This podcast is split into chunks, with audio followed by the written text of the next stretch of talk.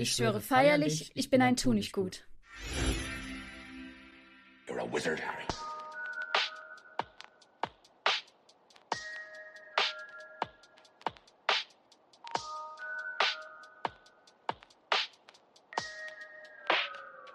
Aufnahme! Gut, ähm, ich bin gespannt, was du vorbereitet mhm. hast. Ähm, dann würde ich sagen, nehmen wir auf in 3, 2, 1 und los. Jetzt darfst du dein Intro machen. So, wir sitzen hier an unseren heimlichen, heimlichen, heimischen Schreibtischen wieder um genau 17.23 Uhr an diesem Donnerstag und haben etwas ganz Besonderes dieses Mal für euch vorbereitet. Ähm, um genau zu sein, ist es die erste von sehr vielen Special-Folgen, Charakter-Special-Folgen. Ja, es gibt sehr, sehr viele mhm. Charaktere. Auch die, auch die, ähm, die nur so am Rande erwähnt werden oder die jetzt nicht direkt, wenn man an Harry Potter denkt, im Kopf sind, wie zum Beispiel auch Rita Skeeter. Wir haben nämlich heute, oder beziehungsweise es war deine Folge, die nächste Charakterfolge, denn wir starten heute mit einem Charakterformat werde ich dann machen. Und zwar besprechen wir jetzt in unendlich vielen Folgen jeden Harry Potter Charakter mit einzelnen Stichpunkten. Und der heutige Charakter Mr. Potter ist Severus Snape. Ganz genau. Wir haben uns gedacht, es gibt so viele Charaktere, die ihr allzu gut kennt. Snape zählt zwar auch dazu, aber er ist in den Herzen vieler Zuhörer vielleicht auch. Ähm, vorhanden und deswegen fangen wir mit ihm heute an. Aber es gibt auch viele Charaktere, die viel zu wenig Aufmerksamkeit bekommen haben, ihr vielleicht auch gar nicht so viel Background-Wissen habt. Und das wollten wir eben mit diesen Special-Charakterfolgen ändern. Und wie Lukas bereits gesagt hat, fangen wir heute einfach mal mit ähm, Snape an. Und. Butter. Hast du noch was zu sagen? ich habe etwas zu sagen, äh, was bestimmt sich auch jetzt manche Leute denken. Und das habe ich ja auch ähm, am Anfang gesagt, als äh, du das vorgeschlagen hast, dass dieser Charakter, mit dem wir heute beginnen, eher Mainstream ist. Genau. Also es bleibt nicht dabei. Da kommen noch ganz viele verschiedene. Ich freue mich auf Romilda Wayne. wir müssen natürlich Charaktere nehmen, wo wir schon einiges an Hintergrundinfos äh, rausfinden können jetzt. Sonst können wir ja, keine Ahnung, Stat äh, Statistenkind Nummer 50 nehmen und dann äh, ja, aber ich hätte schon gerne Statistenkind Nummer 50, dass er gerade so am King's Cross vorbeigelaufen ist. Ich denke, da, ich denke, darüber gibt es viele Informationen. Ich finde, wir könnten ihre Haare ganz gut analysieren und bis ins kleinste Detail auseinanderbrechen. Ich glaube, das kann eine ganz gewisse Person, Cold Mirror heißt sie, glaube ich, sehr, sehr gut. ja. Und damit würde ich sagen, starten wir direkt einfach mal in äh, die Snape-Folge.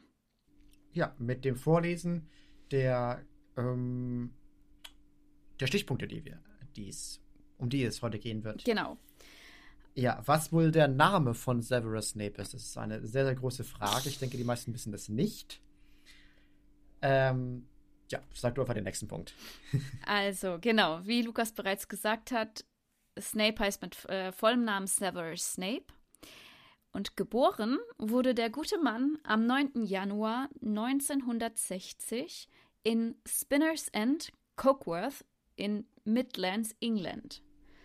Darf ich dazu einen ganz, ganz kurzen privaten Fakt sagen? Selbstverständlich. Als ich ein, also ich hatte mir ein Auto gekauft, aber, aber das an meinen Vater verkauft, als ich woanders hingezogen bin, wo einfach die öffentliche Nahverkehr sehr, sehr gut war. Aber die letzten Ziffern an diesem Autokennzeichen ist das Geburtsdatum von Snape. Oh. Genau. Sehr süß. Und jetzt fährt mein Vater quasi mit meinen alten, also nee, alt ist es jetzt nicht, aber mit dem Auto hin und her, wenn er in die Stadt fährt, weil es ein etwas kleineres Auto und kann auch cooler irgendwo hinparken. Und ja, die letzten Ziffern sind eben der neunte erste. Ja, finde ich eigentlich ganz cool. Es ist auf jeden Fall sehr süß. Und das genau. in Was leider nicht geboren, so süß hast du gesagt? Ja. In, genau, Cockworth, genau. Okay. Was leider hingegen nicht so süß ist, ist, dass er gerade einmal mit 38 Jahren gestorben ist, und zwar am 2. Mai 1998 im Buch hm. In der heulenden Hütte in Hogsmeade, Highlands in Schottland, Scotland wollte ich gerade sagen. In den Film ist es in wo ist es, Lukas? Ich könnte es sagen. Aber ich dachte, der ist im Bootshaus gestorben, ja. richtig? Im Film ja. ist er im Bootshaus gestorben, genau. Ja. Dazu aber Und später dann natürlich noch in detaillierter. In den Büchern ist er ja auch, achso ja, das, das wäre nämlich das, das nächste, äh, der, der, der, nächste Punkt, das Aussehen in Büchern. Also er ist ja eigentlich recht jung, aber der Schauspieler, Alan Rickman, ist, er, äh, ist da auch schon eine ältere Person gewesen mhm. und hat dann eben mit, sein, mit seinem älteren Aussehen da einen jüngeren Charakter ähm, verkörpert. Wenn man die Schauspieler zum Beispiel von Lily und James Potter nimmt, die waren, ja, mit Ach und Krach könnte man sie 38, glaube ich, betiteln, Na, aber die meisten 38-Jährigen, die ich 45, kenne. Ja, ja, das meine ich ja. Die meisten, die ich kenne, sehen in dem Alter dann doch noch nicht so aus. Aber weil wir es ja. gerade vom Aussehen haben, ich kann dir mal ähm, noch weiteres erzählen, wie zum Beispiel Snape auch im Buch beschrieben wird. Also seine sehr, sehr Haarfarbe gerne. ist äh, schwarz, das wissen wir, schwarz und ja. ungefähr kinnlang. Und meistens fällt sie ihm in fettigen Strähnen ins Gesicht. Er hat sehr hm. dunkle bis schwarze Augen. Diese Augen, die ähm, wirken dadurch auch noch verbergender, was eben seiner Oklumentik auch natürlich in die Karten spielt. Ist ja klar. Natürlich, ja, ja. Und seine Stimme wird als durchdringend und ölig beschrieben. Ähm, Alan Rickman, der Schauspieler, hat das, finde ich, ziemlich gut gemacht. Die ja, deutsche Synchronstimme definitiv. ist auch gut, aber sie kommt natürlich oh, nicht an, an Alan Rickman ran. Er hat da, da doch nochmal diese tiefe, bedrohliche ja. Stimme, diese eindringliche. So viel auf jeden Fall zu seinem Aussehen. Jetzt machen wir aber noch ein bisschen, also wir reden jetzt noch ein bisschen mehr über seinen Hintergrund. Ich dachte, wir, wir haben noch auf dem Punkt noch Merkmale. Ja, da kommt noch so viel mehr. Ich habe alles im, äh, so. im Petto für euch heute. Ja, es ist, es ist deine Folge. genau. Also die meisten von euch wissen sicherlich, wenn sie den sechsten Film gesehen oder das sechste Buch gelesen hat, dass sein Blutstatus Halbblut ist. Und mhm. das liegt daran, dass seine Mutter, ihr Name war Eileen Prince. Prince, ja. Genau. Sie war eine reinblütige Hexe, aber sein Vater, der, naja, auf Deutsch würde man Tobias sagen, auf Englisch Tobias, denke ich mal, Snape, war ein Muggel. Also ist er ergo ein Halbblutprinz. Äh, Halbblutprinz, genau, das ist er auch. So nennt er sich selber, aber er ist ein Halbblut. Ähm, Geschwister hat er keine. Und er hm. ist dem Hause Slytherin zugeteilt worden, als er in Hogwarts war. Wo er auch später dann für seinen Beruf zurückgekehrt ist. Er war nämlich Professor in Hogwarts. Äh, und zwar in welchem Fach? In Zaubertränke. Und später? Im sechsten Teil war, durfte er dann nach langem Betteln, denke ich, denke er, er hat jedes Jahr bei Dumbledore gebettelt, auch das Fach äh, Verteidigung gegen die dunklen Künste unterrichten. Das ist korrekt. Aber es gibt tatsächlich auch einen Grund, warum äh, Snape dann später dieses Fach kriegen sollte. Dazu komme ich aber dann später noch. Und der Grund fällt mir tatsächlich gerade ja, nicht ein. Ja, den werde ich dir nachher erzählen. Und ab dem siebten Jahr war er auch Schulleiter in Hogwarts. Das wissen wir auch alle. Nachdem Dumbledore ja, fort war. Und da, ich glaube, das hatten wir doch in der letzten oder vorletzten Folge ja mit den gelöschten Szenen, da diese Szene da am Fenster. Ja, genau. Diese, wo er da runterguckt, als die ganzen Schüler reinlaufen. Das stimmt. Ich muss mal kurz noch mein zweites Blatt auspacken. Ich habe nämlich so viele hier. Hast sehr, sehr viele Notizen gemacht. Ja, ja, auf jeden Fall. Ich meine, ich wollte mir wirklich Mühe geben hier. Ähm, noch ein paar letzte Fakten, bevor wir dann in äh, das nächste Themenfeld übergehen. Und zwar hat er keinen, ähm, kein Haustier. Er ist kein Animagus, aber, und das ist auch sehr interessant mit der Hintergrundgeschichte später, er hat einen Patronus. Er war ja. dazu fähig, einen Patronus heraufzubeschwören. Und zwar die Hirschkuh. Und zwar die exakt, logischerweise gleiche wie die von Lilly. Ja. Und sein Zauberstab, das ist jetzt der letzte Fakt, ähm, der besteht aus Ebenholz, 13 Zoll, mit einem Phönix-Schwanzfederkern. Hm. Genau. Zwei also, letzte, also Phönix, vielleicht, ja. ja? Phönix, Phönix. ja. Das, Ganz interessant, oder? Das ist aber nicht der Phönix von Dumbledore, oder? Ich denke mal nicht. genau. Und jetzt haben wir noch zwei interessante Sachen, bevor wir zu seinem Charakter, seinen Stärken und seinen Schwächen übergehen. Er hatte auch zwei Alias, also zwei Spitznamen. Den einen hat er sich selbst gegeben, wie ich vorhin ja schon bereits gesagt habe.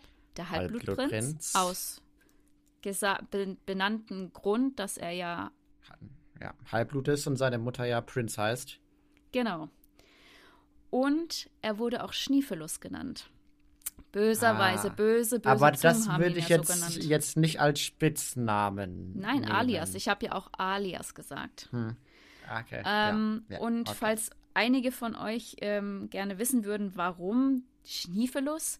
Ich habe mal nachgeschaut. Also es ist wohl ähm, zwei Sachen geschuldet. Zum einen der Grund überhaupt, dass er von den äh, primär von äh, James Potter so genannt wurde, ist, weil er eine große Nase hat. Also ähm, ja. der Wortwitz kommt im Englischen ähm, wohl besser raus. Ähm, weiß gar nicht, wie man es betont. Snifelus, Snifelus. Ähm, auf jeden Fall ist es bezogen auf seine große Nase. Und daher kommt das auf jeden Fall. Sie haben ihn halt wegen seiner Nase fertig Wer möchte sehen, wie Schniepelos seine Hose ausziehe? Ja, leider, leider war James doch kein ja. so feiner Herr, was das angeht, dieses Thema. Ja, darauf komme ich dann zumindest später nochmal zurück. Und auf, auf das. Ja, und das letzte ist, was jetzt absolut ja eine Rand, ein Randfakt ist, dass er höchstwahrscheinlich gar nicht so wenig Vermögen hat, aus zwei Gründen. Er hat ja niemanden und neben Büchern oder Tränken oder bestimmten besonderen Gegenständen hat er ja quasi kein Interesse, groß was auszugeben. Weißt du, er hat kein, kein sonstiges. Also das heißt, sein ganzes ja. Geld, was er in Hogwarts verdient, fließt dann maximal in sowas ein. Aber ähm, das wird wahrscheinlich nicht der Groß Großteil sein. Also ja, ja. wird es ihm wohl nicht so schlecht gehen, Obwohl, zumindest was das Geld angeht. Ob vielleicht an Miete viel weggeht, aber ich ja. glaube auch nicht so viel, ne? Dürfte nicht ultra viel sein. Im wo Bellatrix mit Narzissa ja zu ihm kommen, um den ja. unbrechbaren Fluch einzugehen, da sieht man ja, was er da so rumstehen hat. Das sind primär Bücher oder Artefakte oder sowas. Die sind sicherlich auch nicht günstig, Schwörst aber. Du, Severus Snape, dass du Draco Malfoy mit deinem Leben beschützen wirst. Genau aus dieser ich Szene. Schwöre. Und das oh, bringt die ist mich auch dann so jetzt. unglaublich cool, boah. Ja. Vielleicht magst du da auch nochmal drauf zurückkommen später. Auf jeden Fall kommen wir ähm, jetzt auf die zu. Ist nicht genau. Aber auf, ich will ja. noch mal ganz kurz reinhaken bez äh, bezüglich Merkmalen über Severus Snape. Ähm, einerseits ja halt seine, seine fettigen Haare, das ist ja auch irgendwie so ein Meme. Kennst du diese, diese ganzen Shampoo-Werbungs-Memes damit? Ja, ja, kenne ich. Ja, ja. Ja. Und äh, ich würde aber auch noch als Merkmal machen, dass ich erinnere mich jetzt an keine Szene im Buch oder im Film, wo er jemals gelächelt hat. Das Außer ist auch ein Merkmal Lily. von ihm, ist, ja. dass er halt nie, ja, ja, genau, Lilly.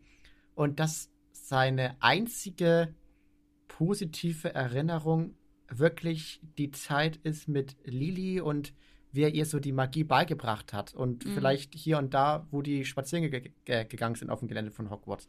Ja. Dass es seine einzige positive Erinnerung ist und dass diese Erinnerung ausreicht, um ein Patronus hervorzubringen. Das muss man auch erstmal schaffen. Ich meine, guck mal, wie lange Harry gebraucht hat. Also hat schon gedauert. Und ich hätte so, so gerne Sarah Snape äh, mal lächeln gesehen. Mm. Aber dazu ist es ja nie gekommen. Selbst als er mit seinem letzten Blick ähm, in Lillys Augen, würde ich es jetzt mal nennen, also Harrys Augen, aber Lillys Augen, geblickt hat, war da auch kein Lächeln, irgendwie so das letzte Mal äh, ihre Augen zu sehen. Ja, und ich wüsste gerne, wie sein Lächeln aussieht und wie so eine freudige Haltung wäre, aber das werden ja, wir das, leider nie ähm, erfahren. haben und werden wir nie erfahren. Aber wir werden genau, mehr auf jeden Fall von seiner, von seiner ähm, Geschichte erfahren und im dem darauffolgenden Blöcken auf jeden Fall. Wir haben das Ganze ja so unterteilt. Was mich jetzt, wie gesagt, zu dem nächsten Punkt bringt, und zwar seinem Charakter, seinen Stärken und Schwächen. Wie die meisten mhm. von euch sicher jetzt schon aus den Büchern, Filmen und so weiter gemerkt haben, ist, dass der Charakter selber ein sehr komplexer und polarisierender Charakter ist. Er ist auf jeden Fall sehr markant und ähm, bleibt einem im Gedächtnis, vor allen Dingen gerade am Ende, wo dann alles nochmal ja. ein, ein, einen Abschluss findet, ein Ende findet. Er ist sehr mutig, ja teils sogar furchtlos, weil man muss sich mal überlegen, er stand jahrelang dem gefährlichsten und mörderischsten Zauber überhaupt direkt gegenüber und er hat seinen Anhängern und Voldemort direkt ins Gesicht gelogen, ohne mit der Wimper zu zucken. Ja. Und gleichzeitig ja, war er ab, absolut. Dumbledore gegenüber so loyal und zwar noch bis zu seinem Tod. Also das musst du, Absolut, das muss man ja. ihm ab, auf jeden Fall anerkennen. Das, ja. Und was äh, dann auch noch dazu. Potter, du wurdest nach, nach den zwei mutigsten Zauberern aller Zeiten benannt.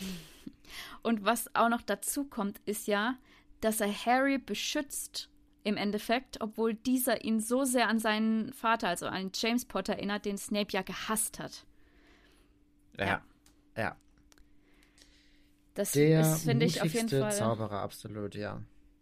Das sind die wichtigsten Punkte, um seinen Charakter so ein bisschen ähm, zusammenzufassen.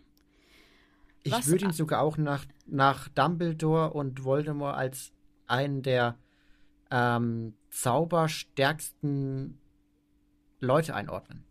Auf jeden Fall. Und es war eine super Überleitung, weil ich nämlich jetzt zu dem Punkt äh, zu seinen Fähigkeiten, also seinen magischen Fähigkeiten mhm. komme. Okay, da bin ich gespannt, was du daraus gesucht hast. Ja, also, zum einen mal habe ich ja vorhin schon erwähnt, dass er es geschafft hat, einen Patronus heraufzuschwören. Und zwar basierend auf dieser, diesen kleinen Erinnerung, die er mit Lilly hatte.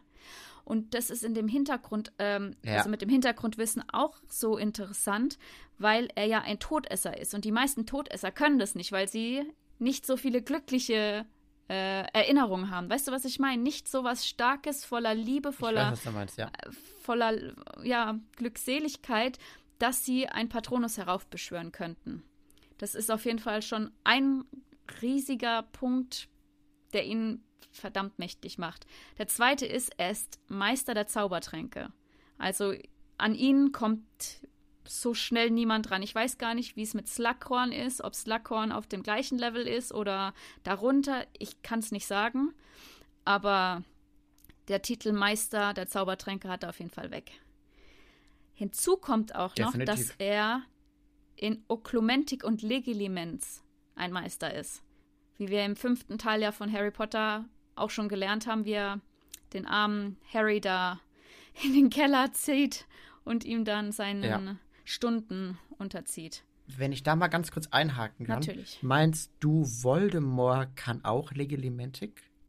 Naja, ich weiß nicht genau, ob er das jemals bewusst gemacht hat. Oh, doch, warte. Doch war das, war das nicht so, dass er sogar Legilimens.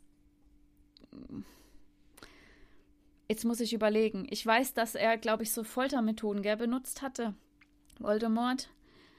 Äh, dass er in die Geister von denen eingedrungen ja, ist. Irgendwie so, dass ähm, Voldemort merkt, wenn du lügst.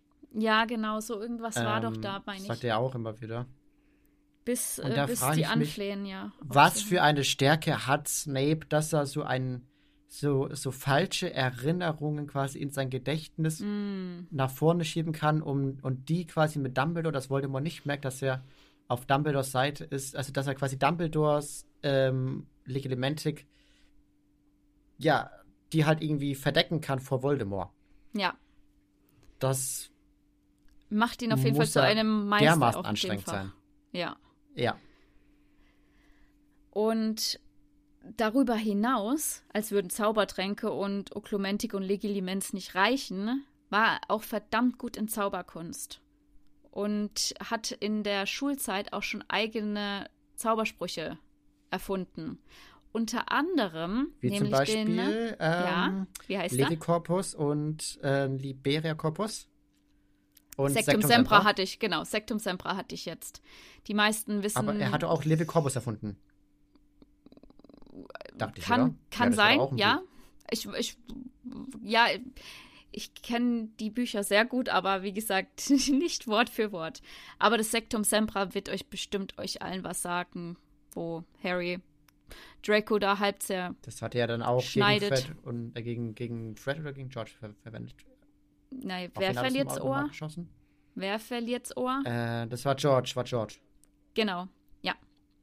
Gott. Boah. Oh. Genau. So. Das waren jetzt quasi die wichtigsten Eckpunkte von ihm. Jetzt wollen wir aber natürlich auch noch über seine Vergangenheit und sein Leben sprechen, was ihn überhaupt ausgemacht hat. Und ja. da fange ich schon sehr früh an. Ähm, es ist wohl eine Streitszene gewesen, die mir so ein bisschen diesen Kontext gegeben hat. Und zwar eine Streitszene zwischen Severus Snapes Eltern, die andeutet, ähm, also das hat Harry während seines privaten Oklumentik-Unterrichts, als er in den Geist eingedrungen ist, gesehen.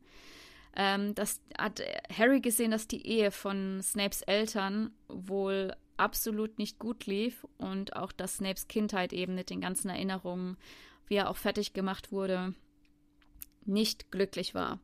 Das ist schon mal ein großer Teil, warum vielleicht ein Mensch so sein könnte, wie er ist, wenn er halt fast nur Negatives erlebt hat. Und ähm, das ja. einzigst Glückliche in seiner Kindheit war, wie du es ja vorhin schon erklärt hast, als er Lilly die Magie beigebracht hat und mit ihr Zeit verbracht hat. Ja. Und er war ja sein, äh, äh also die waren ja Nachbarn, die zwei. Und so wurden sie dann über die Jahre auch. Nachbarn jetzt nicht, aber die haben in also in der also Nähe so des verstanden. Hügels ja. gewohnt. Also ja, ja, das ist Nachbar. Nachbar muss ja nicht direkt Haus an Haus sein, aber in der Nachbarschaft zumindest, sag ich mal. Ja. Ob es jetzt ein Hügel weiter ist, so, man sagt ja auch Nachbardorf, dann ist es ja auch nicht direkt nebendran. Da stelle ich mir gerade so die Hügel von Hobbits vor. Ja. ähm, genau. In Hogwarts dann waren die beiden zuallererst äh, noch freundschaftlich verbunden, aber Lily hat schon damals äh, es nicht gut gefunden, dass Severus sich für die schwarzmagischen Dinge so interessiert hat und eben dementsprechend auch einen Freundeskreis hatte, den sie nicht mochte.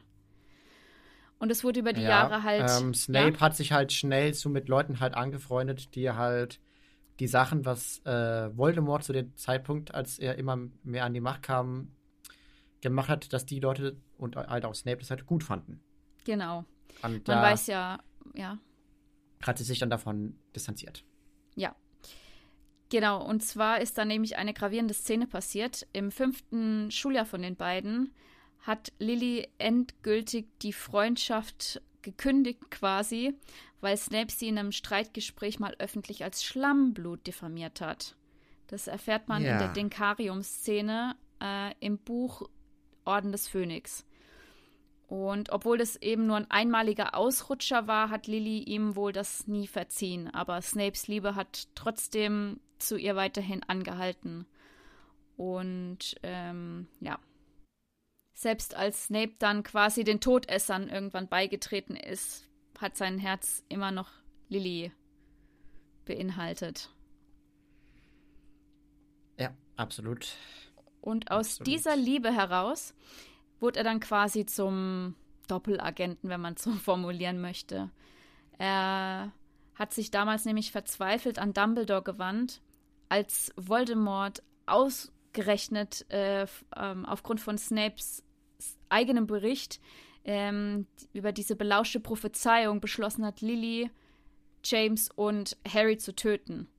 Und er hat damals Voldemort quasi angebettelt, dass er diese Familie eben die Potters nicht angreift, aber wir wissen ja alle, was passiert ist und so ist er quasi mit Dumbledore. Wobei Voldemort ja eigentlich nur das Kind töten wollte. James hat er, hat er einfach so mitgenommen, ja, der war gerade im Weg. Aber genau. Lily wollte er ja eigentlich auch in Ruhe lassen. Er, ja, hat halt nicht funktioniert. Er, er hat anscheinend Snape als seinen wichtigsten Mann gesehen und diesen Wunsch ihm gewährt. Aber ähm, Lily wollte ja nicht zur Seite gehen. Sie wollte für Harry sterben und ja, ja das, ist, das ist dann quasi der, dieser riesige Plot-Twist. Deswegen sind die Eltern eben auch gestorben. Ähm, und wie wir. Wo man halt mal einhaken ja. muss, dass Voldemort anscheinend doch ein Herz hat. Ja, zumindest, dass sie ihm am Leben hält. Sagen wir es mal so. und ähm, genau, nachdem die ermordet wurden, Lily und James, das haben wir ja, wie gesagt, in der Erinnerung von Snape auch gesehen im Denkarium, ist er eben völlig zusammengebrochen und hat eben sich geschworen, dass er dann zumindest auf Lillys Sohn aufpasst und ihn rettet vor dem, was Voldemort eben vorhat. Und. Was ihm schwer fiel. Ja, das hat er Harry ja leider jahrelang zu spüren bekommen. Aber aus diesem Grund hat ihm eben Dumbledore dann äh, 1980 eine Chance als Lehrer in Hogwarts äh, gegeben, quasi. Und hat sich sogar vor dem Zaubergamott für ihn verbürgt. Ähm, genau. Mhm. Großartiger Mann, dieser Dumbledore. Großartiger Mann. ja, ich meine, Snape hat unter Gefahren ähm, für sein eigenes Leben während Snape halt, äh, Snape, während Voldemort halt geherrscht hat, äh, als Spion für Dumbledore gearbeitet. Also ist vielleicht schon ein Grund, dass er dann für ihn bürgt. Und äh, ja. was Snape zum Beispiel auch neben seinen Unterrichtsstunden in Hogwarts gemacht hat, ist, er hat äh, jegliche schwarzmagische behexte Objekte untersucht oder Folgen schwarzer Magie ähm, bekämpft, wenn diese eben in Hogwarts oder Umgebung oder sonst was passiert sind, weil er eben darin große Kompetenzen hatte. Und hat er nicht auch das Halsband, was, an, äh, was Katie Bell berührt hat, auch untersucht? Ja, ja, genau. Ja. Und ähm, nach eben Voldemorts Rückkehr schließt sich Snape dann auch dem Orden an, was ja auch zu viel Tumulten führt auf der hellen Seite, warum er das macht und so weiter. Und da hat er die Aufgabe übernommen, Voldemort aufzuspüren. Und niemand traut ihm, außer Dumbledore, eben aus besagten Gründen, aber die weiß ja keiner. Außer Dumbledore bis zu dem Zeitpunkt. Und ja, wie du ja bereits gesagt hast, hast ja doch hast, hat Harry am eigenen Leibe jahrelang ähm, Snapes Hass und Eifersuchtsgefühle gegen James äh, ertragen müssen, weil er ihn ja so sehr an seinen Vater erinnert hat. Ähm, aber er hat sich eben quasi verpflichtet, ähm, Harry zu schützen. Und deswegen ist das so ein Zwiespalt. Sie stolzieren genauso rum durch Hogwarts wie ihr Vater, Mr. Potter. Er hat auf jeden Fall Gründe gehabt, Harry ja. Äh, so zu behandeln. Ich, es ist jetzt kein, sage ich mal, keine Befürwortung, aber man wird es vielleicht dadurch ein bisschen besser verstehen. Aber findest du, dass Harry sehr rumstolziert ist in Hogwarts? Nee, nicht wirklich. Also ich meine, ich wollte jetzt auch nicht Harry sein. Ich meine, er ist ständig in Gefahr. Hätte ich jetzt auch nicht so Lust drauf. Aber er hat schon einiges einfacher, sage ich mal, durch seinen Namen. Das zumindest schon. Aber rumstolziert ist er jetzt nicht unbedingt. Ja, für den berühmten Mr. Potter werden die Regeln ja auch geändert, dass sie als Schlösser keine Bissen haben dürfen in Hogwarts. Dann geht es weiter. Und es führt mich dann auch zu der äh, Verteidigungslehrerposition, wo wir es vorhin drüber hatten. Viele fragen sich vielleicht, warum er unbedingt dieses Amt innehaben wollte, weil dieses Amt, wie viele von euch auch wissen, verflucht ist. Ist verflucht ist. Ja, nachdem Voldemort nicht den Posten bekommen hat, äh, geht das Gerücht um, dass Voldemort diesen Posten doch verflucht hat, oder? Mm, ja, und zwar ja. hat sich äh, Snape aus verschiedenen Gründen ähm, dazu entschieden, dieses Amt dann schlussendlich anzunehmen. Mein, ich meine, er hat sich ja oft beworben dafür, aber er hat es schlussendlich angenommen, weil er damit gerechnet hat zu dem Zeitpunkt, dass Dumbledore noch höchstens ein Schuljahr lang leben wird, eben wegen diesem Fluch und danach sowieso alles anderes an der Schule werden würde äh, und dass äh, seine eigene Position unter den Kollegen äh, wie auch zu den Todessern sich in einem Jahr ändern würde, weil er sich ja eh Dumbledore gegenüber verpflichtet hat, ihn zu gegebener Zeit zu töten. Ähm, und deswegen hat er sich zum Beispiel auch auf den Schwur eingelassen, den unbrechbaren Schwur, mit ähm, Narcissa Malfoy, den ja Bellatrix ihn auferlegt, dass äh, wenn mhm. äh, Draco es nicht schaffen sollte, Dumbledore zu töten, es eben Snape übernimmt, aber eben mit dem Hintergrundwissen, dass Dumbledore sowieso wegen dem Fluch nur noch ein Jahr ungefähr zu leben hätte. Und jetzt zu deiner Frage, die wir vorhin hatten. Wieso hat ihm Dumbledore überhaupt die Stelle als Verteidigungslehrer überhaupt gegeben? Und das kommt ja, im äh, siebten Buch drin vor, beziehungsweise nicht direkt, aber man kann daraus äh, Dinge erschließen. Ähm, Dumbledore wollte nämlich äh, in der ihm bleibenden knapp bemessenen Zeit unbedingt die Erinnerung von Horace Slughorn bekommen und diesen halt zurück nach Hogwarts holen. Und es ging ja nur, wenn die Zaubertrankstelle quasi, Zau äh, ne, Zaubertrankunterricht ah. möglich war. Und deswegen hat ja. er eben mit dem Wissen, was ich davor gesagt habe, mit dem ein Jahr verflucht und so weiter, dann eben Snape die Stelle gegeben. Ja. Außerdem das wollte ich gerade auch noch sagen, wollte Dumbledore sicherstellen, dass der britische Zaubereiminister eben nicht nochmal einen Verteidigungslehrer schickt und deswegen hat er eben aus diesen zwei Gründen Snape dann die Stelle am Ende gegeben. Und äh, um nochmal zurückzukommen auf sein äh, Doppelgängerleben von Snape, ähm, der hat es eigentlich ganz äh, schlau gemacht. Und zwar als vermeintlich treuer Diener Voldemorts hat er ihm ja ähm, in Dumbledores Auftrag nur halbe Informationen weitergegeben. Weil ich meine, da haben ja auch genügend andere Todesser noch Nach Nachforschungen angestellt und hätten dann vielleicht auch gemerkt, dass ja. das nur Lügen wären, die er ihm erzählt.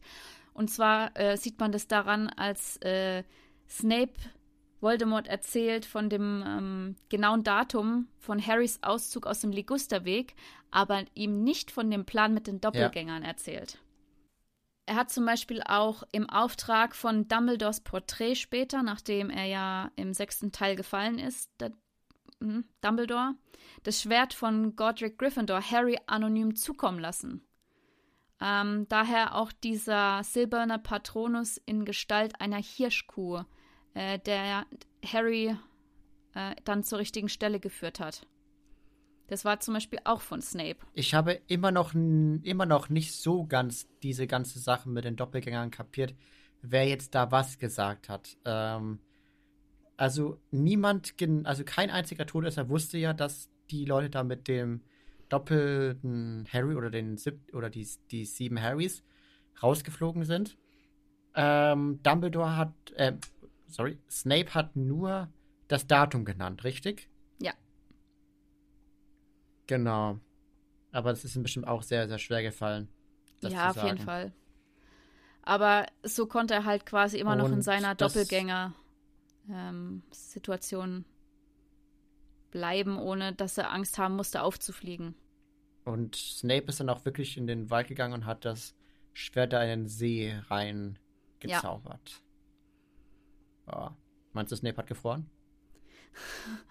ich denke mal, jemand, der so gut in Zauberkunst ist, hat da bestimmt eine, eine Wärmezauber erfunden. ja. Hitsus Maximus. Ja, zum Beispiel. Und wir kommen jetzt schon bald an das Ende von äh, seiner Vorgeschichte beziehungsweise seiner generellen Geschichte. Ich habe noch ein paar kleine Fakten, aber ähm, oh. Das große Ganze haben wir quasi schon.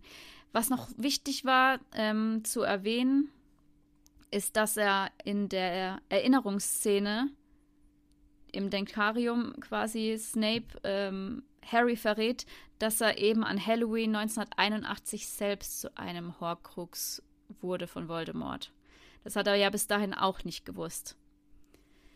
Ähm, und ohne dieses, ja, diese Tränen, die Erinnerung von Snape wäre ja ganz viel im Dunkeln geblieben. Ja. Und ähm, ja. Möchtest du was sagen? Was ich mich halt frage, ähm, Snapes letzte Aufgabe im Teil 7 war ja, Harry das irgendwie mitzuteilen. Ja. Aber ähm, das hat er ja nicht theoretisch, das hätte er theoretisch nicht geschafft, wenn nicht rein zufällig Harry Snape ähm, beobachtet hätte.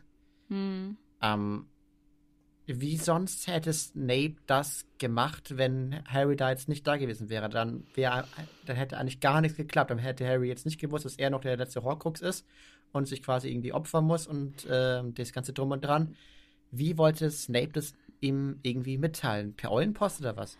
Keine Ahnung. Ich weiß nur, dass es, wie gesagt, Dumbledores Plan war, ähm, dass Harry sich eben letztendlich opfern musste, sollte, um Voldemort eben wieder sterblich zu machen und dass Snape eben ähm, diesen Auftrag hatte, Harry zum richtigen Zeitpunkt das eben mitzuteilen, dass er eben ein Teil von Voldemort in sich trägt.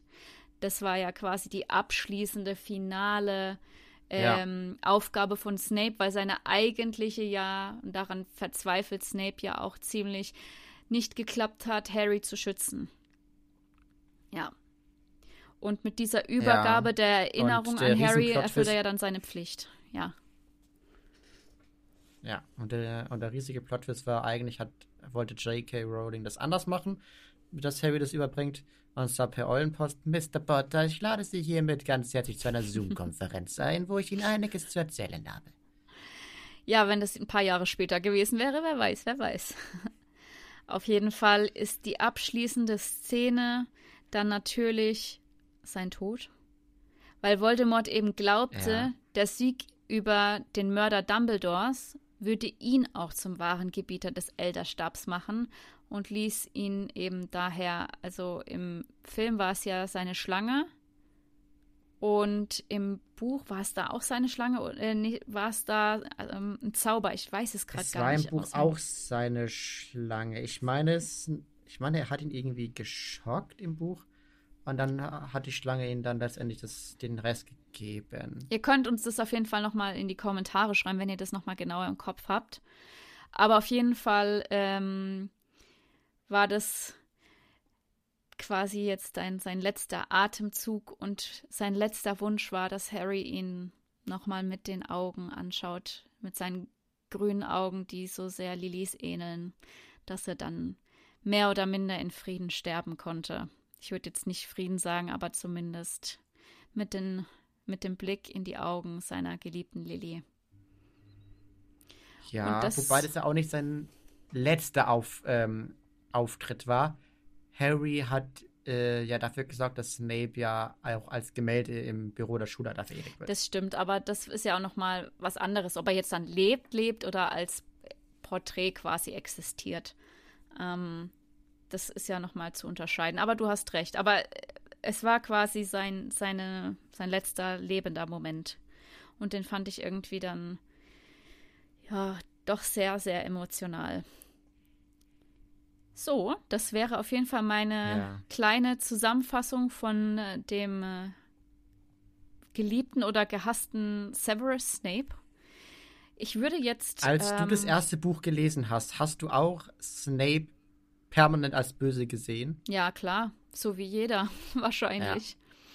Ja. Also, ja, auf jeden Fall. wenn ich so einen Lehrer gehabt hätte, vor allen Dingen in Harry-Situation, der mich ständig fertig macht, wie würdest du so eine Person mögen können, wenn du gar keine Infos hast? Weißt du, was ich meine? Das ist ja ein Riesenplan gewesen, den er da mit Dumbledore gestrickt hat. Das ist ja unvorstellbar.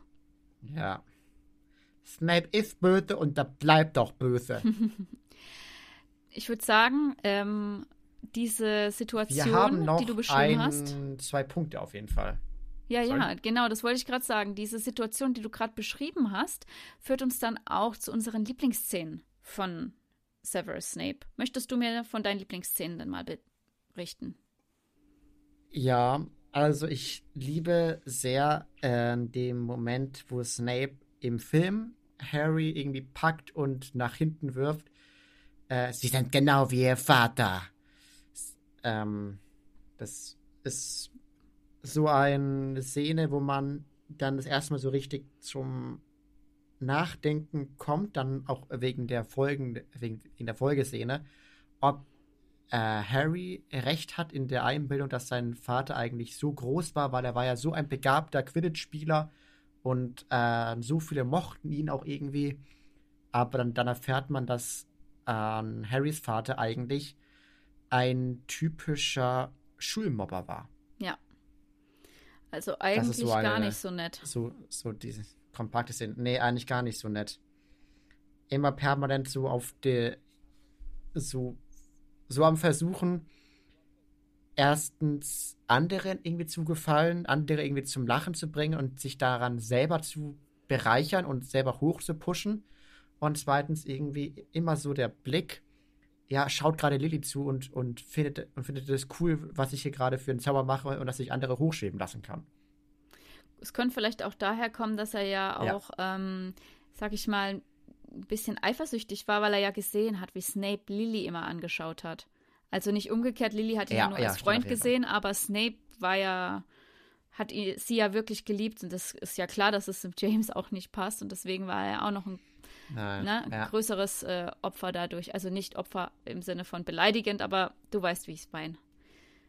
Ähm, ja, hast du noch meine eine zweite Lieblingsszene, ja. ähm, ja, die, die habe ich dir vorhin schon gesagt und die hast du ja auch gesagt, dass ähm, die ja sehr beliebt ist.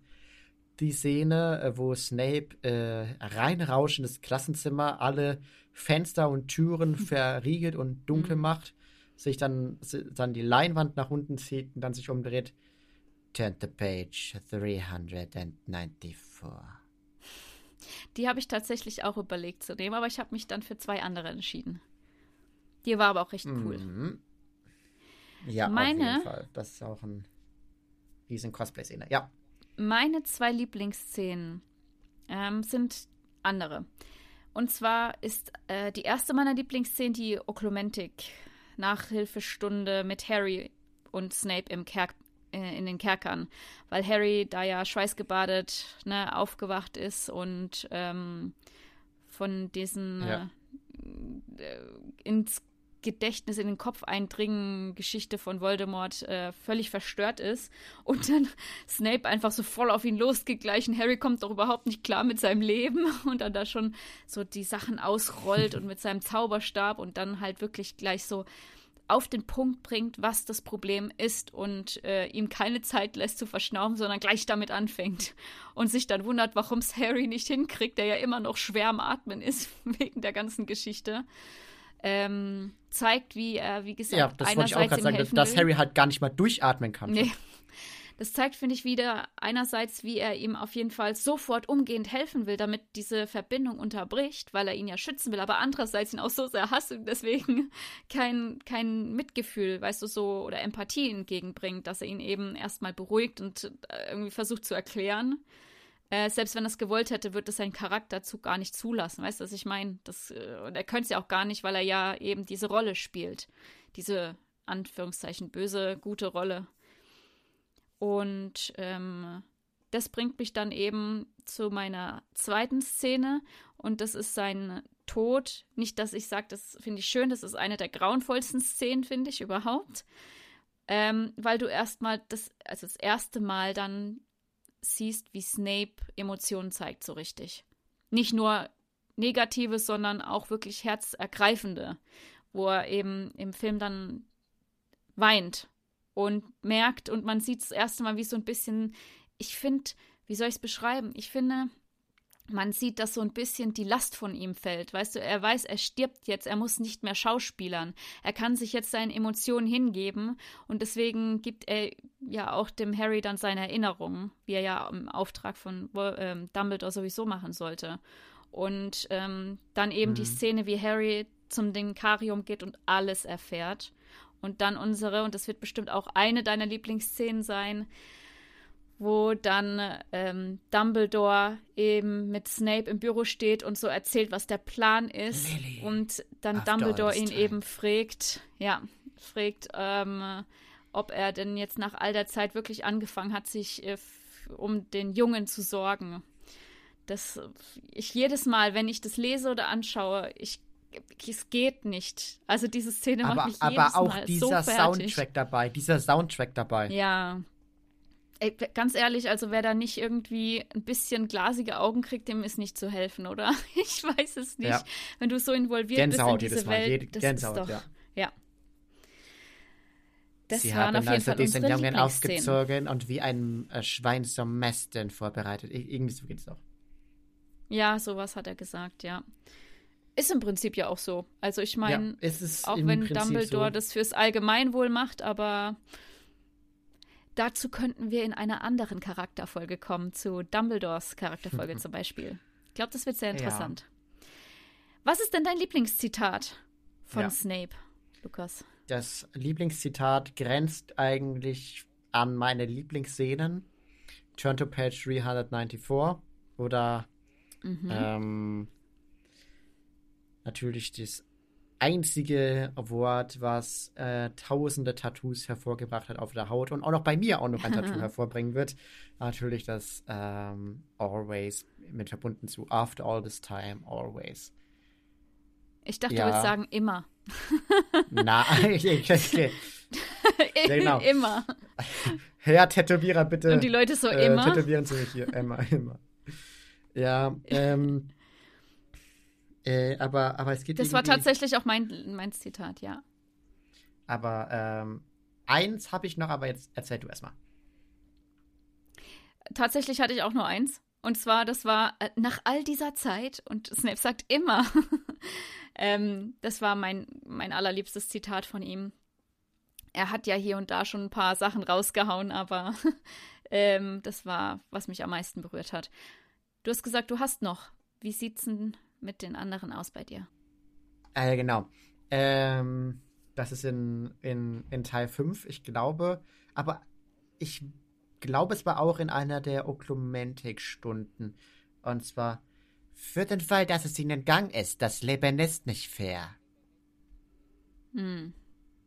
Ja, ist auch gut. Ich habe ja gesagt, er hat echt gute, gute ähm, Zitate rausgehauen. Also gute Sachen, die man zitieren kann. Oder etwas, wo ich auch immer wieder lachen muss. Crab, lockern Sie Ihren Griff etwas. Wenn Longbottom steckt, bedeutet das eine Menge Papierkram. Der hat so ein bisschen schwarzen Humor, gell? Passend ja. zu seinem Charakter. Auf jeden Fall. Und den schwarzen, fettigen Haaren. Ja, also da könnte mal echt äh, ein bisschen Head and Shoulders hier. Wer ist für Sponsoring verantwortlich? ja. Ja, wir haben auf jeden Fall wieder ähm, eine Menge Zeit hinter uns gebracht. Wir sind jetzt bei äh, Ruheaufnahmezeit von 50 Minuten. Ähm, ich hätte tatsächlich nicht gedacht, dass wir bei äh, mit 5, 6 Punkten doch ähm, 50 Minuten füllen. Aber es, das war noch nicht alles, Leute. Denn, auch wenn wir jetzt den Charakter abgeschlossen haben, habe ich, Grüße an Emilia, ein neues Harry Potter Faktenbuch äh, geschenkt bekommen. Mit viel ähm, lustigeren Fakten als, bei, als die anderen als das andere Buch. Das werde ich natürlich auch irgendwann nochmal rauskramen. Hm. Nach einigen Folgen kommt wieder ein toller Harry Potter. Jetzt bin ich gespannt. Und äh, ich würde sagen, ich schaue mal kurz nach, wie viele Seiten es hat. Dann sagst du mir einfach eine Seitenzahl. Und dann das auch das, den Fakt raussuchen mhm. zwischen ähm, 1 bis 3. Moment. Ähm, es gibt, nennen wir eine Zahl zwischen 8 und äh, zwischen 8 und 107. 88. 88. So, wir gucken mal. Auf Seite 88, da haben wir. Ähm, zwei Fakten. Möchtest du den ersten mhm. oder den zweiten? Den zweiten. Okay. Bin gespannt. Ah, tatsächlich, passend zu der heutigen Folge, zwar nicht über Snape, aber der Titel dieses Faktes ist Haarmagie. Colovaria, Tom Felton musste seine Haare für zehn Jahre platinblond färben. Daraus resultierend wurden seine Haare stark beschädigt. Emma Watson, in einem Alter, in dem alle ihre Altersgenossen mit Frisuren experimentierten, war gezwungen, die gleiche Frisur zu tragen. Es ist keine Überraschung, dass sie ihre Haare direkt nach den Dreharbeiten kurz geschnitten hat. Ähm, okay, krass. Äh, es geht noch weiter. Muss nur kurz äh, schauen. Achso, ich denke, das hat Hermine gesagt. Und dann habe ich bemerkt, Moment, ich bin 20 Jahre alt und kein kleines Mädchen mehr. Ich war 10 Jahre lang ein Teil von Harry Potter und ich musste irgendwie das Ende von alledem markieren. Ich wollte einige drastische Veränderungen und dieser Kurzhaarschnitt verkörperte das. Es war auf jeden Fall ein sehr interessanter Fakt. Ja, da haben wir, ähm, da haben wir noch ein Zitat von Emma in einem Interview. Jetzt kann ich sogar meine Haare im Waschbecken waschen.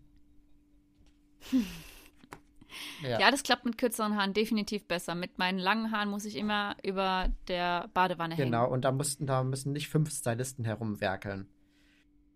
Woran ich jetzt aber äh, die nächsten Stunden oder morgen, wir nehmen heute am Donnerstag auf, morgen am Freitag herumwickeln darf, das ist die, sind die rohen Audiodateien hiervon. Denn äh, wir sind am Ende der Folge und ich darf dann im Schnitt herumwerkeln, zusammenschneiden, die Sounds einfügen und äh, das ein oder andere Störgeräusch rausfiltern. Ja, wenn euch diese Folge gefallen hat und ihr neu bei unserem Podcast seid, würden wir uns natürlich sehr über einen über eine 5-Sterne-Bewertung oder einen Like freuen, je nachdem, auf welcher Plattform ihr das hört. Und ähm, ihr dürft uns auch gerne, ihr dürft auch gerne Bezug nehmen zu den einzelnen Folgen in den Kommentaren oder auf Instagram. Und nun überlasse ich dir noch die letzten Worte der heutigen Folge. Also danke, dass ihr euch unser Gequake 53 Minuten in der Rohfassung angehört habt, euch gegeben habt. Vielen, vielen Dank dafür. Und ich hoffe, wir konnten euch einen ersten guten Einblick in unsere Charakterfolgen geben. Ja. Woran ihr die Charakterfolgen erkennt, der Charakter steht im Titel. So. ja. Und damit würde ich sagen. Beenden wir die Folge mit folgenden Worten. Missetat, Missetat begangen. begangen. You're a wizard, Harry.